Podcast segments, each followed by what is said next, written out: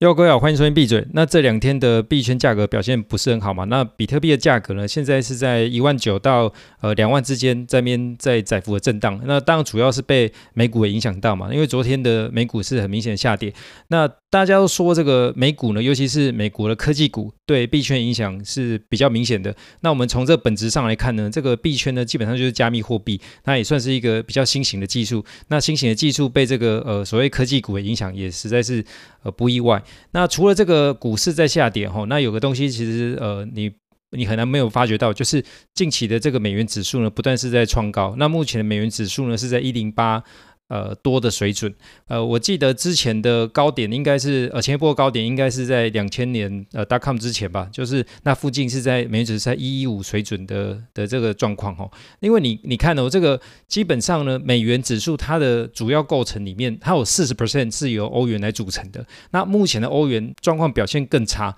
那因为呢，这个欧洲的经济状况，还有欧欧洲因为能源价格的呃在影响下呢，除了它的 CPI 不断的变高，然后还有它面临面临。到的这些所谓能能源危机以外，然后再加上说，呃，它的这些出口其实也被影响到了。那这些东西累加在一起，就是欧元区。其实你要看欧元，在大家基本上看德国表现就好了。那德国表现就是不好的情况呢，所以导致说它的这个币别，就是整个欧元区的这个欧元这个币别呢，其实在走弱。那相对走弱的情况下呢，如果欧元区走欧元区欧元走弱呢，那就变得是说美元这个它就是相对就是走强嘛，也就是一个几乎是成一个反比的情况。那美元指数在走强呢，会有发生什么样的效果呢？因为基本上我们看到的几乎所有的衰退，或者说股票，或者是股票，包括那些风险性资产的下跌呢，它都会伴随一个美元指数呃走强的一个状况。那你现在甚至呢，你从那个呃美债，就是美国长天期债券来的表现来看的话，因为之前大家还是很担心，呃，因为呃 Fed 就是美国联准会的升息会让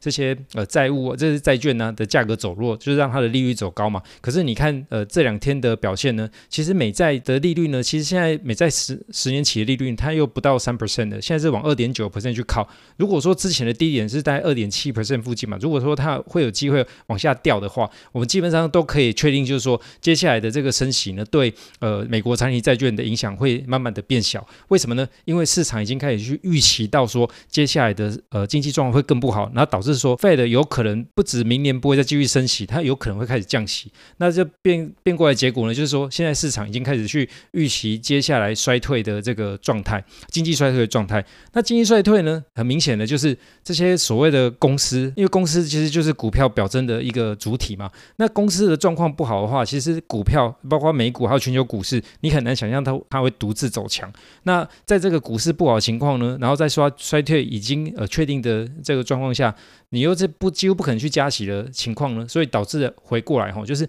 这所谓的大众商品的。价格有可能就会相对会比较持稳。那这个大众商品呢，我们今天看到呃这个黄金的价格在呃盘中，就是在今天 daily，就是在今天呃这个白天的盘呢，它的波动是比较剧烈的。我记得上次有这样波动剧烈的情况，大概也是二零二零年的三月多。当然是这样此一时彼一时啦。不过就是每次这种黄黄金在盘中这样子呃大幅的这种刷洗的情况呢，除了流动性不好以外，接下来有可能又产生一些什么并盘的情况，我们也不得而知。可能要从事后去去。做一些判断，不过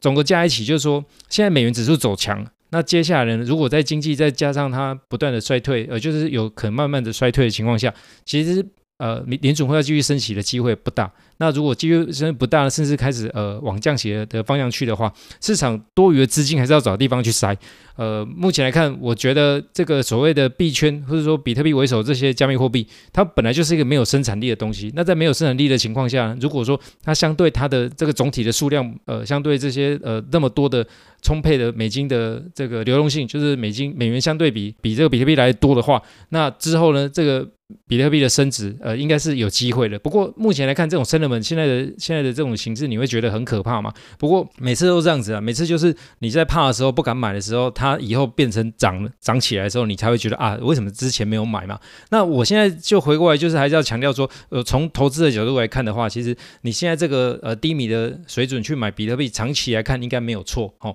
当然就是呃能够买多买少，其实就要看自己的呃看自己的情况。那所谓的本多终胜呢，其实你换个角度想，你只要买不多的话，你就相对本比较多了。好、哦，这是这是一个小提醒，跟大家跟大家提一下。那如果说你要从交易的角度来看的话，我知道就是说大家还多少还是会被这个价格影响嘛。那你可能也不想要说买了之后这个价格不断往下跌。那今天这个时候，我跟大大家提一下，就是说在五月十二号的时候，呃。Terra Luna 出事情嘛，吼，那接下来的这个六月十四到六月十九是呃三箭资本呃出的情况，那今天是七月十二，那我觉得接下来的这个就七月十二呢，可能叫七月十九，或者接下来的呃这个月呢，其实也是一个大家可以去关注的焦点，就是。如果说这个价格呢，在这一段时间，从今天开始算，呃，可能算一两礼拜内，如果说价格没有再明显再破低，或者说有守住的话，我觉得今年的低点说不定真的就这样出来了。但，这是我带我很强烈的这个 bias，就是强烈的这个 position，呃，就是